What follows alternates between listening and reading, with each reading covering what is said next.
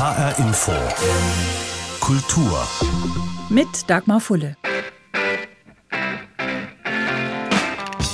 Die Rolling Stones aus dem Album Sticky Fingers. Viele Menschen haben sofort ein Bild im Kopf zu dieser Platte. Das Schwarz-Weiß-Foto einer Männerhüfte in Jeans, Gürtel oben drüber und vorne dran der Reißverschluss. Bei der Originalschallplatte war es ein echter Reißverschluss und wenn man den aufmachte, gab es drunter auch noch denselben Herrn in Unterwäsche. Das alles gestaltet von Andy Warhol. Die Männerhüfte von der anderen Seite gab es rund 15 Jahre später in Farbe.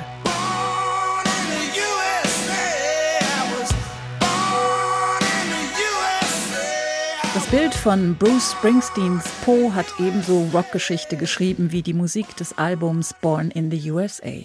Ein ikonisches Bild, das in vielen Köpfen fest verankert ist.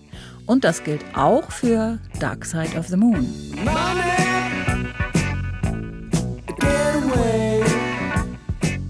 Wer an die Platte denkt, hat das Cover vor Augen. Eine schwarze Fläche, in der Mitte ein Prisma, links geht der weiße Lichtstrahl rein und rechts kommt er in allen Regenbogenfarben wieder raus. Für viele das Nummer eins Bild der Plattengeschichte ist aber ein Wimmelbild. In Umfragen immer wieder zum besten Plattencover der Geschichte gewählt.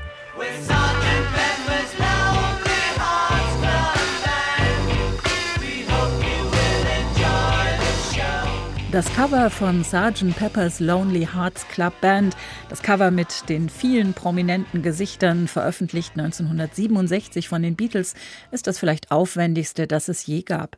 Und es gibt immer noch was Neues darauf zu entdecken. Die Kunst der Plattencovergestaltung ist rund 80 Jahre alt. Schallplatten, die große Mode, die schwarze Matze, ein jeder kauft ein jeder hat Schallplatten, die kleinen Billion, die teuren Starken, man kann sie tauschen wie Briefmarken. Anfang des 20. Jahrhunderts kam die Schallplatte in Mode und innerhalb weniger Jahre entstanden in Deutschland mehr als 500 Plattenlabels. Verpackt war das neue Trendprodukt in einfache Papierhüllen. Erst 1940 entwarf der damals 23-jährige New Yorker Grafiker Alex Steinweiss das erste gestaltete Plattencover, erzählt der Fotograf und Autor Arne Reimer. Na, das war so, dass die Schallplattenfirma Columbia Records 1939 zum ersten Mal einen Art Director eingestellt hatte, nämlich den Alex Steinweiss. Der war eigentlich nur angestellt worden, um Werbeanzeigen für die Firma zu gestalten, aber das reichte dem Alex Steinweiss nicht. Der wollte irgendwie mehr und dann hatte er die Idee, hat sich gesagt, Mensch, diese braune Verpackung, das hat so schöne Musik da drinne, das passt irgendwie nicht zusammen. Und er hatte dann die Vision, dass man eigentlich äh, da ein Bild drauf packen sollte, diese Werbefläche, diese Papierhülle als Werbefläche nutzen sollte. Und dann ist er tatsächlich mit einem Fotografen in New York City zur 45. Straße gefahren, zum Imperial Theater und hat dort diese ganz große, schöne Leuchtreklame mit Buchstaben gesehen und konnte dann den Besitzer von diesem Imperial Theater überreden, die Leuchtbuchstaben auszutauschen. Dann wurden die Buchstaben von dem geplanten Album angebracht, nämlich diese Smash-Song-Hits von Rogers and Hart. Und die wurden dann eingeschaltet und leuchteten. Das wurde dann fotografiert und ähm, schließlich hat Steinweiss dieses Bild dann zum Plattencover umgestaltet und das erschien 1940 als erstes gestaltetes Schallplattencover auf dem Markt.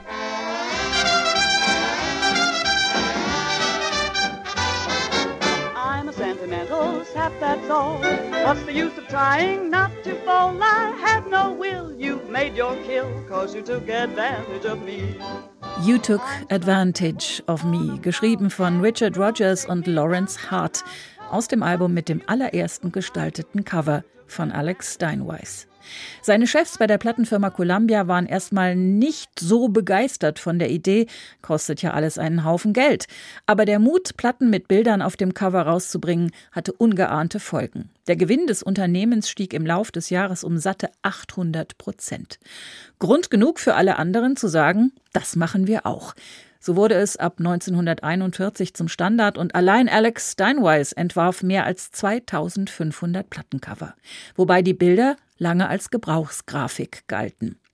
Ich habe Arne Reimer gefragt, wann ist die Gestaltung von Plattencovern zur Kunstform geworden? In den 60er Jahren mit den Beatles oder in den 70ern, als Künstler wie Andy Warhol Cover gestaltet haben oder schon in den 50er Jahren mit der Jazzfotografie bei der Plattenfirma Blue Note? Also die Blue Note Schallplatten mit den Covern von Fotografen Francis Wolff und dem Gestalter Reed Miles, aus, die sind aus heutiger Sicht vielleicht Kunst, aber damals waren sie einfach nur Gebrauchsgegenstände. Und erst durch die Jahre gab es so eine Kontextverschiebung, dass man diese Cover heutzutage eben auch im Museum findet. Und diese Leute, die Grafiker und Fotografen, die waren damals äh, primär erstmal Dienstleister und entwickelten sich eigentlich erst später zu Künstlern. Also zum Beispiel jemand wie Andy Warhol hat ganz zu Anfang in seiner beruflichen Werdegang auch Schallplattencover für Blue Note gestaltet. Er hat auch die Band Velvet Underground produziert. Wir denken an dieses bekannte Cover mit der Banane, wo damals lediglich der Name von Andy Warhol drauf stand und nicht der Bandname. Oder auch sein berühmtes Reißverschlusscover Sticky Fingers für die Rolling Stones. Das Schallplattencover lud einfach dazu ein. Es war eine perfekte Spielwiese, wo Musik kongenial auf Fotografie, Grafikdesign und bildende Kunst treffen konnte. Interessant sind auch solche Schallplatten von Joseph Beuys oder Rodney Graham, die selbst auch Musik äh, oder Worte eingesprochen haben für Schallplatten. Also eine kongeniale Verbindung dieser Medien. Das war ja nun auch eine Zeit über Jahrzehnte hinweg. Da sind Leute in Plattenläden gegangen und haben ähm, Platten einfach durchgestöbert, durchgeblättert. Also hat da die Gestaltung der Plattencover auch für den Verkaufserfolg eine Rolle gespielt? Naja, also die Cover, die waren zunächst oder sind es auch immer noch Werbefläche, Projektionsfläche, die wollen Aufmerksamkeit erzeugen und einen Käufer finden. Insofern könnte man natürlich denken, dass ein Cover immer ganz marktschreierisch äh, sein sollte. Das stimmt natürlich auch nicht. Wenn man jetzt zum Beispiel an die Schallplattenläden in den 70er Jahren denkt, da stachen auch Cover hervor, die ganz anders waren. Das waren ganz ruhige, stille Motive, die eine Stimmung vermitteln wollten. Das waren zum Beispiel Platten der Münchner Firma ECM, die damals von Barbara Wojasch gestaltet wurden. Es muss also optisch nicht immer laut sein. Die Beatles haben, glaube ich, so viele legendäre Cover wie kaum eine andere Band. Also das ist so eine ganze Reihe. Rubber Soul, Revolver, das weiße Album haben Sie schon erwähnt, Abbey Road mit dem Zebrastreifen, natürlich Sgt. Peppers, meistens ähm, auf Platz eins, wenn die Leute abstimmen sollen, was ist das beste Cover überhaupt. Wie kommt das? Hatten die irgendwie mehr als andere, nicht nur musikalisches, auch äh, visuelles Talent?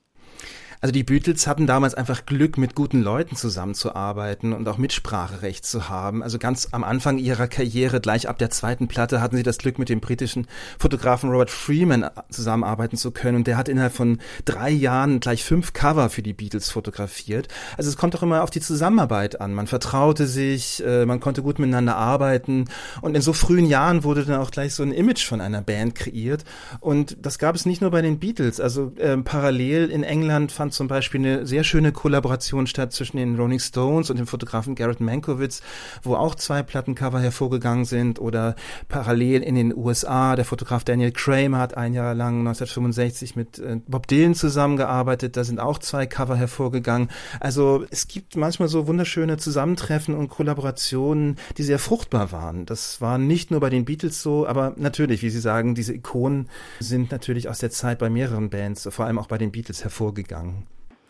Diese ikonischen Plattencover, das fällt auf, sind ja doch viele zumindest aus den 60er und 70er Jahren. In den 80ern lässt das langsam nach. Also Bruce Springsteen natürlich noch, Born in the USA oder auch das True Blue Album von Madonna, aber es werden weniger. Hat das auch damit zu tun, dass die CD dann kam und das alles kleiner wurde? Also ich glaube, mit dem Wechsel des Mediums von LP zu CD hat das eher weniger zu tun. Die, die Auflagen von CDs waren einfach wesentlich höher und durch die Masse verliert dieses ikonografische eines Albumcovers einfach an Bedeutung. Wenn es einfach zu viel Musik gibt in allen Genres, äh, wie soll dann noch das Individuum hervortreten? Also man muss dann auch mal sich überlegen, wodurch entsteht Ikonografie eigentlich? Also indem jeder über das Gleiche redet.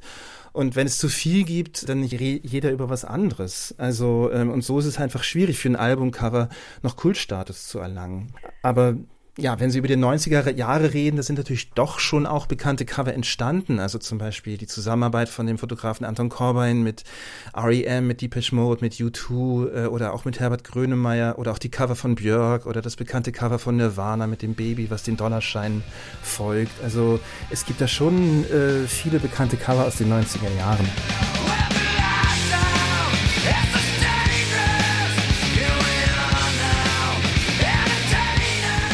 Nirvana aus dem Album Nevermind, veröffentlicht 1991 mit dem berühmt gewordenen Cover des schwimmenden Babys. 200 Dollar bekam die Familie damals dafür. Das Covermodell Spencer Elden, damals vier Monate alt, ist dadurch selbst ein bisschen prominent geworden und lässt sich immer mal wieder in derselben Pose fotografieren, inzwischen allerdings mit Badehose. Das Plattencover als Kunstobjekt hat sich also im Zeitalter der CD ganz gut geschlagen und auch aus den 90er Jahren sind einige Bilder in dauerhafter Erinnerung geblieben. Wie aber ist es heute? 31,5 Zentimeter zum Quadrat hat die Schallplattenhülle, nur noch 12 Zentimeter zum Quadrat eine CD und ein Albumcover auf Spotify hat, je nach Handy, nur noch 2 bis 5 Zentimeter zum Quadrat. Da hat die Kunst dann keinen Platz mehr. Oder doch? Ich habe Arne Reimer gefragt, wie er das heute wahrnimmt. Naja, die Größe eines Bildes hat natürlich schon Auswirkungen auch auf die Strahlkraft. Also das ist wie in der bildenden Kunst. Stellen Sie sich vor, wir würden alle Bilder eines Museums nur noch als Briefmarke sehen. Was für eine Einschränkung wäre das? Also es kommt immer darauf an, wonach man auch sucht. Natürlich kommt es in Bildern auch auf Details an. Man kann natürlich kann man sich mit einer Handbewegung auf dem Handy ein Bild auch großziehen, aber äh, bei Plattencovern, die ist dieses dieses in die Hand nehmen und Erinnerungen hervorrufen. Das ist einfach so präsent äh, gewesen. Wie fühlt sich etwas an? Wie ist die Wirkung eines Plattencovers? Welche Erinnerung ruft es hervor? Das sind alles Dinge, die fallen im digitalen Zeitalter natürlich weg. Was glauben Sie, wie sich die jungen Menschen von heute in 40, 50 Jahren an ihre Lieblingsmusik erinnern werden? Also nur noch in Anführungsstrichen an die Töne, an die Musik oder wird es da auch immer noch Bilder geben? Ja, das ist äh, ein bisschen schwierig zu sagen. Also unsere Fähigkeit, sich zu erinnern und durch Haptik Gedächtnisstützen sich zu bauen, das wird sich in der digitalen Welt auf jeden Fall verändern. Also wir sind noch aufgewachsen mit dieser Haptik. Das ist wie so ein Schalter im Kopf für Erinnerungen inklusive der Albumcover. Aber wie die heutige junge Generation, die vollkommen auf das Smartphone ausgerichtet ist, wie die sich erinnern wird, da wird sich das Gehirn irgendwie anpassen müssen und verändern müssen, äh, um andere oder visuelle und akustische Erinnerungen hervorzurufen. Also aus meiner Sicht kann man eine Platte lieb haben, aber eine digitale Datei nicht unbedingt. Der fehlt einfach die Nachhaltigkeit, die ist einfach zu flüchtig und eben auch nicht greifbar.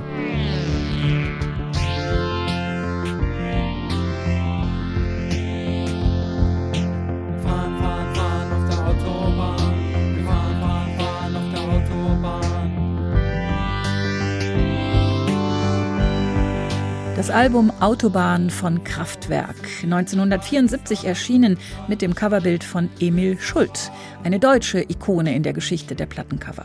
Ein nostalgisches Bild einer Autobahn, auf der überhaupt nur zwei Autos unterwegs sind, eine klassische Mercedes-Limousine und ein VW-Käfer. Und dazu das offizielle deutsche Verkehrszeichen für eine Bundesautobahn, das mit Kraftwerk auch in den USA bekannt wurde. Auch die Cover von Udo Lindenberg oder Herbert Grönemeyer sind vielen im Gedächtnis geblieben. Wie aber war es auf der anderen Seite der innerdeutschen Grenze? Alles nicht so einfach, sagt Bernd Lindner, Kultursoziologe, Autor und Kurator aus Leipzig. Das fing schon mit dem Material an, denn die Pappe für Cover war gar nicht so einfach zu bekommen und überhaupt nicht für so überflüssiges wie Plattencover vorgesehen. Aber dann kamen sie doch und haben auch in der DDR Musikgeschichte gemacht.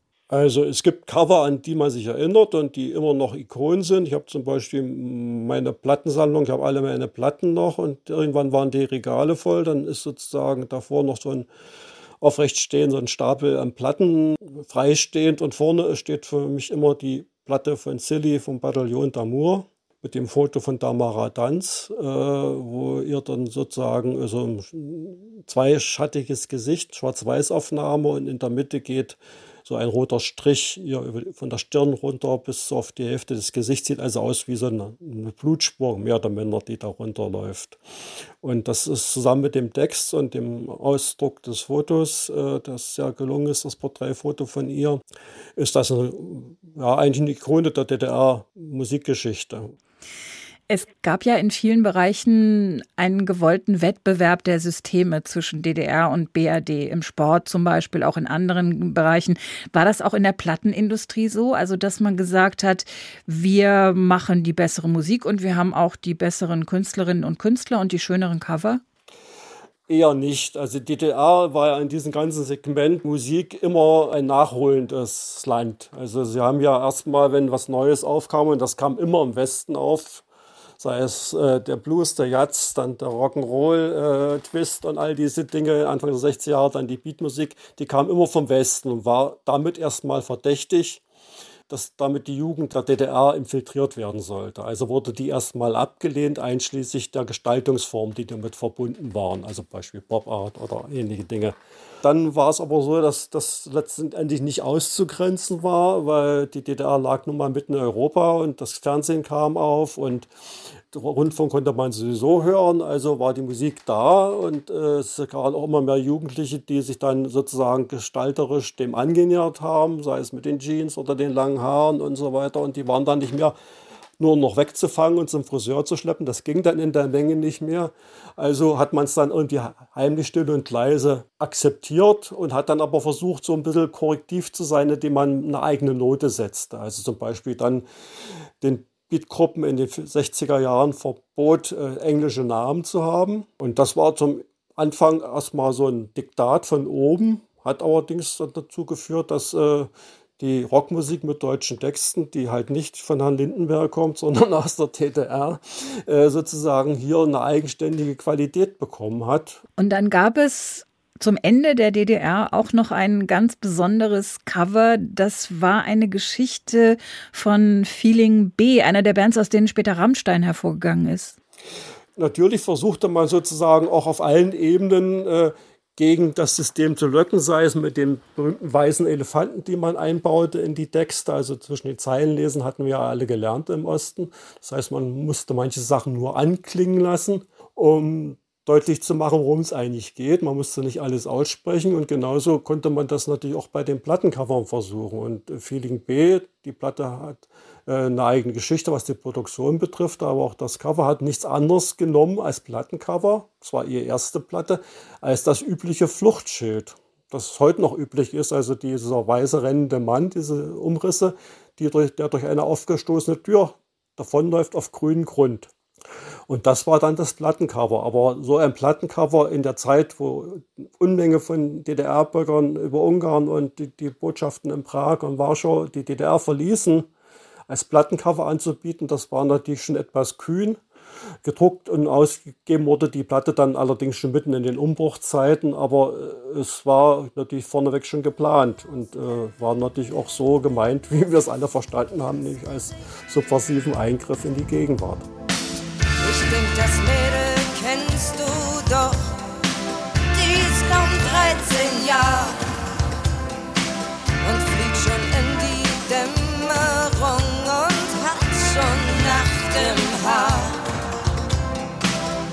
Bataillon d'amour. Silly mit ihrer Frontfrau Tamara Danz aus dem Jahr 1986 und dem Album Bataillon d'Amour, dessen Cover zur Ikone der DDR-Musikgeschichte wurde. Was ist heute von all dem übrig geblieben? Arne Reimer hat den schönen Satz gesagt, eine Schallplatte kann man lieb haben, eine Datei eher nicht. Aber es gibt auch heute noch kleine Nischen, um kreativ und künstlerisch am Plattencover zu arbeiten. Bastian Wienecke ist ein junger Grafiker aus Berlin, der unter anderem Cover für Deutsch-Rapper gestaltet und es zu schätzen weiß, wenn er nicht nur für zentimetergroße Handybilder arbeitet.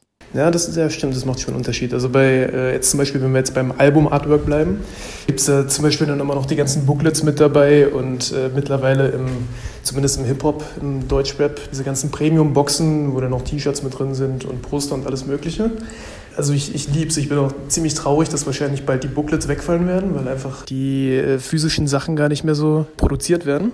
Und der Unterschied ist schon, dass man halt ganz anders an die Sache rangeht, wenn man weiß, okay, man gestaltet jetzt nicht nur ein Albumcover, sondern macht noch 16 Seiten Booklet dazu und eine passende Box und äh, denkt dann halt mehr in, in Kampagnen zum Beispiel.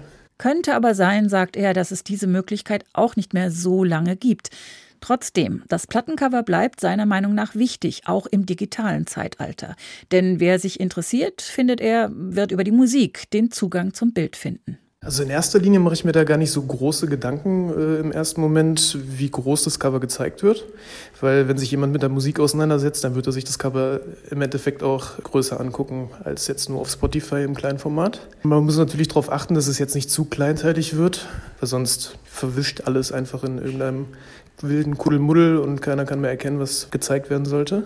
Also für mich ist in erster Linie immer wichtig, dass die Musik und das Cover natürlich zusammenpassen. Also es kann ja entweder ein Spannungsbogen entstehen durch Cover und Musik oder beides passt zusammen und das Cover sagt quasi dasselbe, was das Album sagt. Erstaunlich vielleicht, dass die Kunst des Plattencovers 2021 noch genauso wichtig ist wie 1941. Zumindest aus der Sicht eines jungen Grafikers, der damit arbeitet. Aber auch als Konsument und Hörer ist Bastian Wienecke sicher, dass in seiner Erinnerung nicht nur seine Lieblingsplatten, sondern auch die dazugehörigen Bilder einen Platz haben werden. Bei mir ist es auf jeden Fall so, dass wenn ich an ein bestimmtes Album denke, habe ich direkt das Cover im Kopf, weil auch im Zusammenklang mit den Musikvideos damals und dem Cover und der Musik so ein gemeinsamer Eindruck entstanden ist. Und ja, die, das kriegt man nicht mehr voneinander los und ich glaube, das ist heute eigentlich auch noch so. Und dann gibt es ja auch noch das Comeback der Schallplatte, der Vinylplatte zum Anfassen mit dem großen Cover. Kein Massenprodukt, aber im ersten Halbjahr 2020 sind in den USA fast doppelt so viele Schallplatten wie CDs verkauft worden. Klar, den Löwenanteil an den Einnahmen der Musikindustrie liefern die Streamingdienste, aber wer sich Musik zum Anfassen kauft, kauft offenbar inzwischen wieder lieber Vinyl. Platte aus der Hülle holen. Auflegen Nadel runterlassen und sich dann einfach ganz der Musik widmen. Das geht wohl mit keinem Tonträger so hervorragend wie mit der guten alten Schallplatte. Dazu der Frankfurter Plattenhändler Benjamin Worch. Worauf sich die meisten einigen können, denke ich, ist, dass der Klang der Schallplatte ein besonderer ist. Also die Leute greifen dann immer zu so Begriffen wie, das klingt wärmer, das klingt weicher, das klingt voller. Wissenschaftlich belegen ließe sich das kaum, sagt Worch. Aber es gibt eben ein bestimmtes Gefühl. Plattenhören ist fast wie eine Zeremonie. Die Musik wird lebendig, findet der Plattenhändler aus Frankfurt-Bornheim. Dadurch, dass man da zu dem Spieler hingehen muss, dass man die Seite wechseln muss, dass man den Tonarm absenken muss, hat man sozusagen einen ganz anderen Ablauf beim Musikhören. Die CD legt man in das Laufwerk ein, man hört sie von vorne bis hinten durch und man kann die Titel überspringen und bei MP3 oder Streaming ist das ja noch einfacher. Die CD schien die Schallplatte in den 90er Jahren endgültig verdrängt zu haben. Doch jetzt ist Vinyl wieder so beliebt wie seit Jahrzehnten nicht mehr. Der Absatz neu gepresster LPs steigt kräftig an, um rund 30 Prozent im Jahr. Noch ist die Schallplatte aber ein Nischenprodukt. Ihr Anteil am Musikmarkt beträgt etwas mehr als drei Prozent, aber das Potenzial ist groß. Das erkennt auch der Wiesbadener Plattenhändler Manfred Eiseler an seinen Kunden junge Leute, 18, 20 Jahre, von denen man wirklich denkt, sie würden nur MP3 hören, die holen sich den Plattenspieler vom Vater wieder aus dem Keller und fangen wieder an, Platten zu hören. Für junge Vinylfans ist das Plattenuniversum kaum zu überblicken, auch wenn das Internet mittlerweile riesige Datenbanken bietet. Die Schallplatte ist eben auch Sammlerobjekt, und zwar eines mit Suchtfaktor. Doch wer sich richtig auskennen will, braucht ein paar Jahre Erfahrung, weiß auch Plattenhändler Benjamin Worch. Es gibt beispielsweise einen Kunden, wir nennen ihn den Jazzpapst, der kommt regelmäßig zu uns und der kommt in den Laden, hört einen Ton und weiß sofort, wer das da ist, ja, der da spielt. Ja, und das finde ich beeindruckend. Das ist durch keine Internetrecherche zu ersetzen. Wer in die Vinylwelt abtaucht, hat unendlich viel zu entdecken. Ob Reinigungsmittel für die Nadel oder speziellen Filzauflagen für den Plattenteller. Kaum etwas, das es nicht gibt, auf der Jagd nach dem perfekten Klang. Im Plattenladen von Benjamin Worch und seinen Kollegen kann man für die eigene Plattensammlung sogar eine spezielle Waschmaschine mieten. Auflegen, waschen, absaugen. 20 Euro kostet das pro Stunde. Alles für den Musikgenuss. Sebastian Schreiber über die weiter wachsende Liebe zur Schallplatte. Und das war HR Info Kultur. Den Podcast finden Sie auf hrinforadio.de und in der ARD Audiothek. Mein Name ist Dagmar Fulle.